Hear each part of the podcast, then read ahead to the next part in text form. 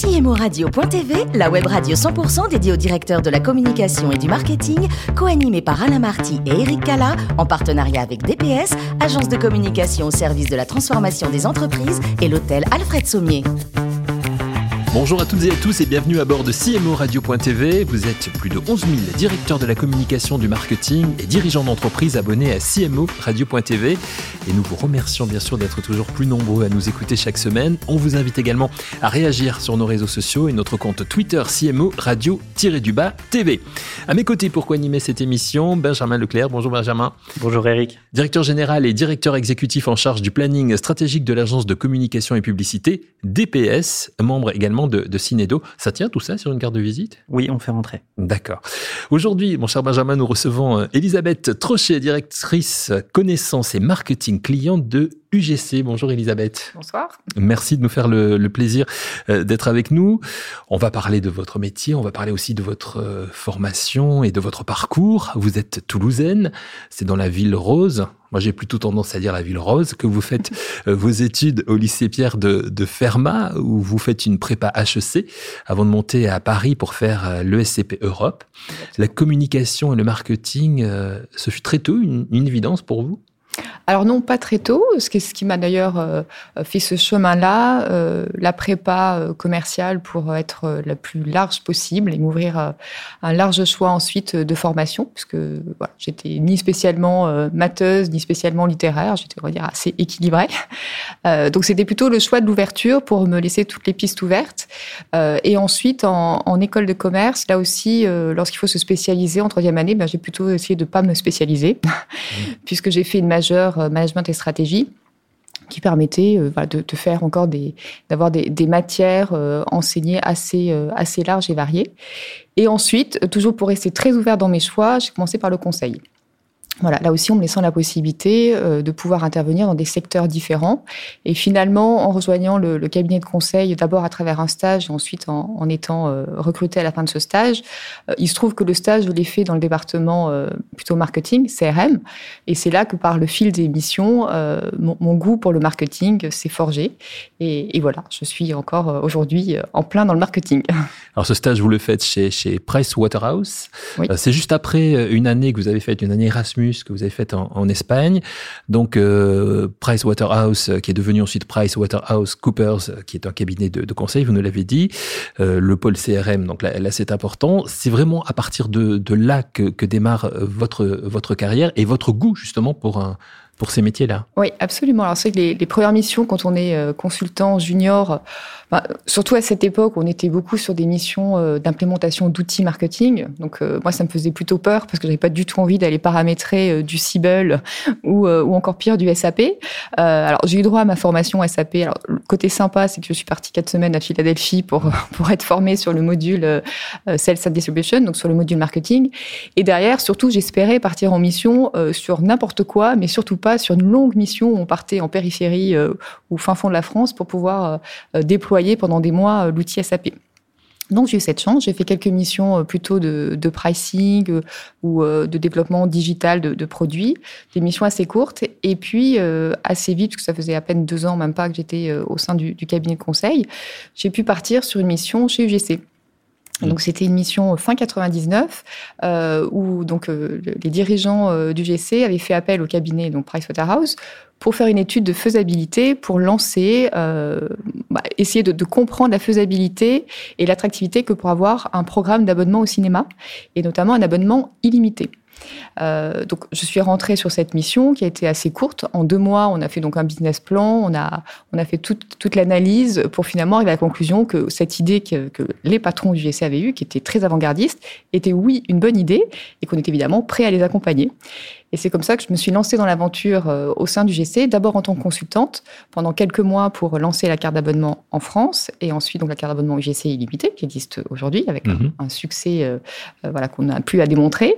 Et ensuite sur l'Angleterre, puisqu'à l'époque on avait des cinémas en Angleterre, donc on a lancé la petite sœur anglaise pendant quelques mois.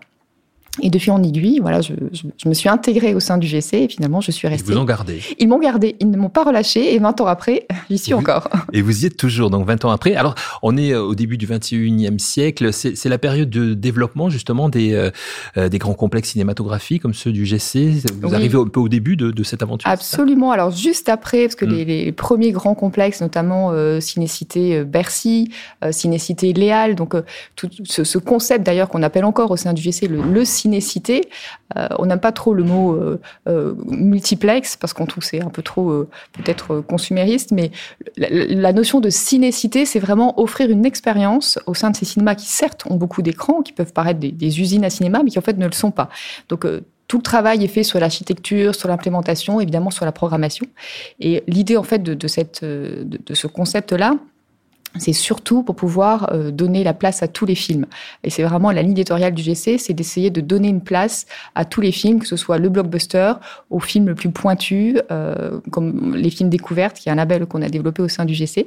Donc effectivement, fin des années 90, euh, ce concept-là existait. Et c'est ça aussi qui a fait le succès de la carte d'abonnement. C'est la possibilité d'offrir un réseau de salles très large en France, avec des, des, cinémas qui sont implantés partout sur le territoire, et aussi avec un nombre d'écrans suffisant pour que le spectateur sente que s'il prend un abonnement, bah, il en aura pour son argent. C'est ça aussi euh, la promesse de l'abonnement UGC Limité, c'est pouvoir voir un maximum de films et être sûr qu'en s'engageant sur 12 mois, on sera, on sera vraiment euh, conquis par, par cet abonnement. Aujourd'hui, en 2021, UGC, c'est combien de collaborateurs et en chiffre d'affaires? Alors, on on ne parle pas forcément en chiffre d'affaires, mais plutôt en entrée. Donc, c'est à peu près 25 millions d'entrées euh, euh, chaque année sur la France. Et euh, on a beaucoup de collaborateurs qui sont en fait des, des, équipes dans les salles. Donc, évidemment, ils sont précieux pour nous, parce que c'est là que tout se passe finalement. On a à peu près 2000 collaborateurs. Il a sa carte UGC euh, Unlimited parce qu'il est cinéphile. Benjamin Leclerc veut aussi en savoir un petit peu plus justement sur, sur votre métier, Elisabeth. Alors c'est vrai que la, la, la, culture nous a beaucoup manqué, le cinéma aussi. Euh, donc moi, ma première question, c'est dans ce contexte de sortie de crise progressive qu'on est en train de, de, de vivre, euh, est-ce que vous pouvez nous donner un peu les, les grandes lignes de votre stratégie client post-Covid pour inciter les, les Français euh, à, à revenir massivement en fait dans les, dans les salles de cinéma? Alors déjà, on a cette chance de pouvoir surfer sur cette envie de sortir. Là, c'est vraiment euh, universel, je pense, pour euh, à travers la planète. Tous ceux qui ont été confinés ont qu'une envie, c'est pouvoir sortir et vivre comme avant. D'ailleurs, on a fait des études euh, avant la réouverture des cinémas, avant la fin du confinement. Et on voyait vraiment que ce retour à la normalité est une attente très forte. Et la sortie cinéma fait partie de la normalité. Donc voilà, on peut déjà jouer là-dessus, sur cette appétence-là, sur euh, la sortie. La sortie aussi à plusieurs, le fait de vivre quelque chose hors de, ses murs, de sa maison, hors de son écran, parce qu'on a pu tous évidemment euh, euh, continuer à, consommer, entre guillemets, la culture devant, devant l'écran et voir des films aussi. Mais la sortie cinéma, c'est quelque chose qui est vraiment une attente forte, on a pu le voir. Donc on va évidemment donner envie à ces personnes qui veulent sortir pour voir des films de venir chez nous. Euh, donc on a, on a aussi cette chance d'avoir beaucoup de films qui sont prêts, qui, qui, sont déjà sortis depuis donc le 19 mai. On a beaucoup encore qui vont arriver cet été et à la fin de l'année. Les tournages ont pu continuer euh, pendant euh, le confinement. Donc beaucoup de prêts, beaucoup de films sont prêts sur les étagères. Donc on, voilà, maintenant l'idée c'est de pouvoir les proposer le plus le plus largement possible, de manière à donner envie à nos spectateurs de revenir et non, seulement de venir une fois pour avoir justement ce retour à normalité, mais de revenir derrière et de reprendre cette habitude de venir au cinéma. Alors justement, cette, cette carte illimitée, comment vous arrivez aujourd'hui à pouvoir euh, la médiatiser et communiquer pour que du coup vous, ne, vous, vous puissiez réengager en fait les publics dans cette consommation illimitée et du coup tout le potentiel de culture qui s'ouvre à eux alors déjà, le, programme illimité est connu. D'ailleurs, on parle de la carte illimitée sans forcément parler de la carte UGC, puisqu'on a aussi des concurrents qui ont lancé cette carte. Donc la notoriété de l'abonnement illimité au cinéma, euh, elle existe. Donc on n'a pas besoin d'aller euh, faire savoir que ce, ce produit-là existe. En revanche, lorsqu'on veut aller conquérir des abonnés, euh, on va aller chercher des spectateurs. Parce qu'on sait très bien que quelqu'un qui va au cinéma qu'une ou deux fois par an va pas être euh, celui qui va tout de suite se précipiter sur l'abonnement. Donc le meilleur moyen d'aller euh, chercher et conquérir un abonné, c'est déjà, déjà d'aller chercher un spectateur. Donc on a la chance d'être des salles de cinéma qui sont aussi des médias. Et donc évidemment, nos écrans sont déjà le, principal vecteur de communication pour pouvoir promouvoir la carte et pour essayer de convertir des spectateurs en abonnés GC limité. Donc on utilise évidemment nos nos écrans tous les espaces disponibles dans nos salles pour communiquer sur l'abonnement et aussi évidemment sur nos actifs digitaux, que ce soit le site internet, l'application, nos réseaux sociaux et aussi beaucoup de marketing relationnel à travers nos campagnes email où là on peut aller aussi adresser des campagnes ciblées sur des spectateurs euh, dont on a les adresses e-mail, qui nous ont donné un consentement pour qu'on leur écrive. Et en fonction aussi de l'analyse de la data et de la connaissance client qu'on peut avoir, on va les cibler, évidemment, parmi ces spectateurs, ceux qui ont un profil appétant à s'abonner. Alors justement, vous parlez de la data, vous parlez de la connaissance client, vous parlez aussi potentiellement de la reconnaissance que vous pouvez avoir vis-à-vis de vos, clients fidèles. Comment vous équilibrer ce, mix média dans, votre communication et, la façon dont vous orientez vos différents enjeux et, et, et différents plots de relationnels que vous pourriez mettre en place? Alors, c'est vraiment très équilibré, effectivement, à la fois conversion et engagement. On est vraiment sur, euh, sur ces deux piliers-là qu'on essaie de travailler au niveau du marketing. Donc, de la conquête client, comme on l'a dit, donc faire venir en salle, euh, et lorsqu'ils sont en salle, ensuite faire monter euh, les étages, en fait, aux spectateurs. Donc, on va encore une fois pas aller directement euh, de l'étage le plus bas de la personne qui va venir euh, une fois au cinéma pour voir le Star Wars ou James Bond. On va pas réussir à convertir immédiatement en abonnés, mais en revanche, on a aussi des produits et des services intermédiaires pour pouvoir faire en sorte qu'ils qu s'engagent en, en, convertissant davantage. Donc, par exemple, le programme de fidélité Le Club, qui permet de fidéliser le client euh, au sein du GC en lui attribuant des privilèges, des avantages par un programme à points.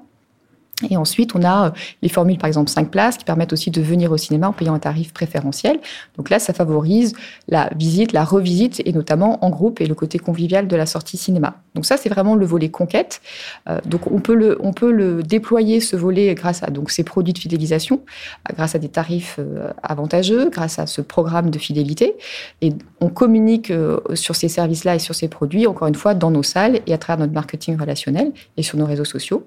Et le deuxième volet qui est très important, c'est l'engagement. Et c'est vraiment tisser ce lien avec nos spectateurs, quel que soit d'ailleurs leur statut, qu'ils soient abonnés, membres du club ou simplement des visiteurs euh, potentiels de, notre site internet ou de nos, réseaux sociaux.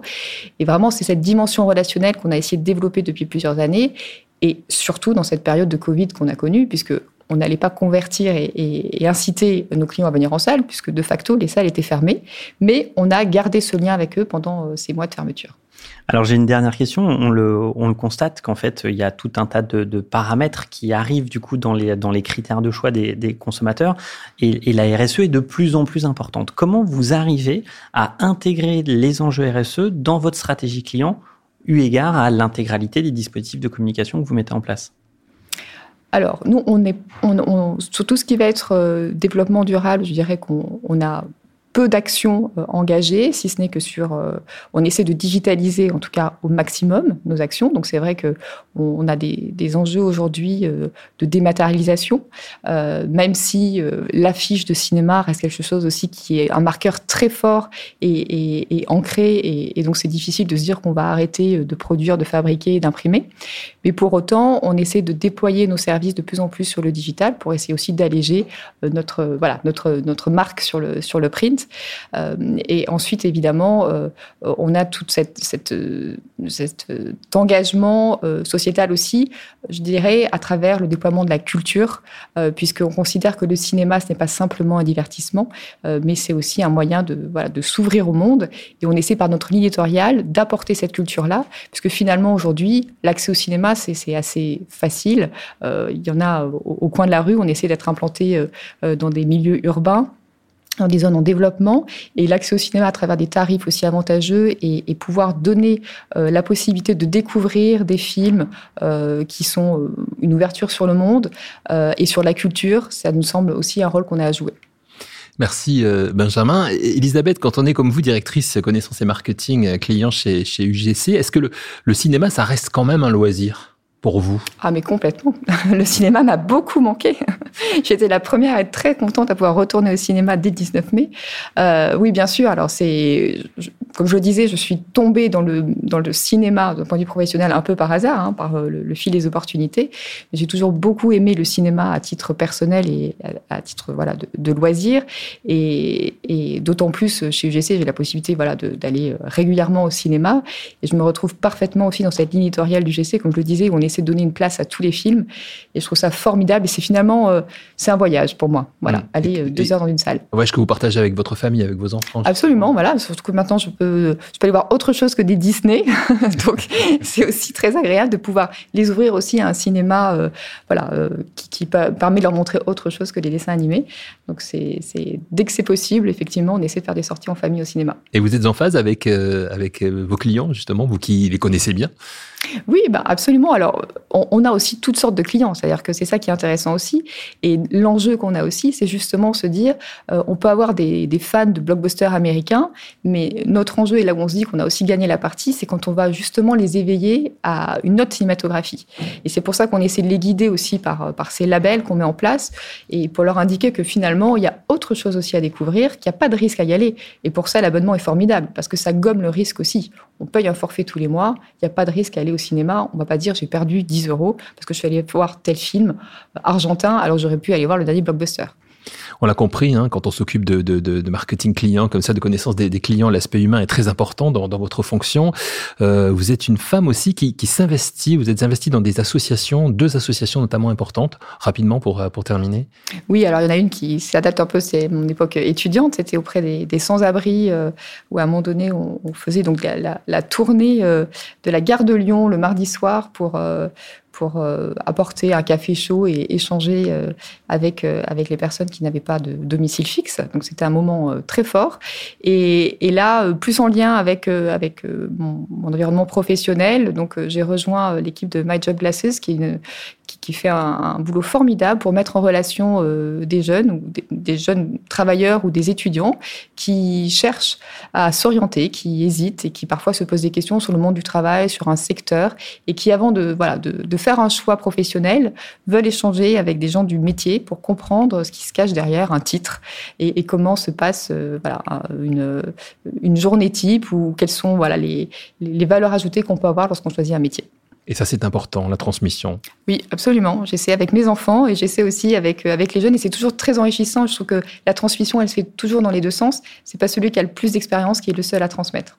Et vous avez entièrement raison. Merci beaucoup. Merci, Merci Elisabeth. Merci à vous également, Benjamin Leclerc. Fin de ce numéro de CMO Radio.tv. Retrouvez toute notre actualité sur nos comptes Twitter et LinkedIn. Et on se retrouve euh, jeudi prochain, 14h très précise, avec un nouvel invité. Merci beaucoup. L'invité de CMO Radio.tv, une production B2B Radio.tv en partenariat avec DPS, agence de communication au service de la transformation des entreprises et l'hôtel Alfred Sommier.